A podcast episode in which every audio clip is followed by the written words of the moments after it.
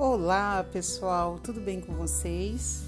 Vamos ao nosso exercício da gratidão número 74 e o tema é Fale com sabedoria ou exercite o silêncio. Certa manhã, um pai convidou o filho para passear no bosque e ele aceitou com prazer. Depois de um tempo, pararam para descansar numa clareira Após um breve silêncio, o pai perguntou ao filho: Além do cantar dos pássaros, você está ouvindo mais alguma coisa? O garoto apurou os ouvidos por alguns segundos e respondeu: Estou ouvindo o barulho de uma carroça. Isso mesmo, disse o pai, uma carroça vazia.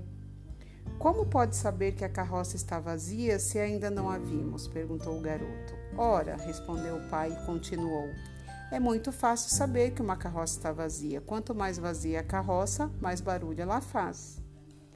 Quando vemos uma pessoa falando demais, de maneira inoportuna, interrompendo a conversa de todo mundo, é muito fácil lembrar daquele pai dizendo: quanto mais vazia a carroça, mais barulho ela faz. Exercitar o silêncio é uma dádiva.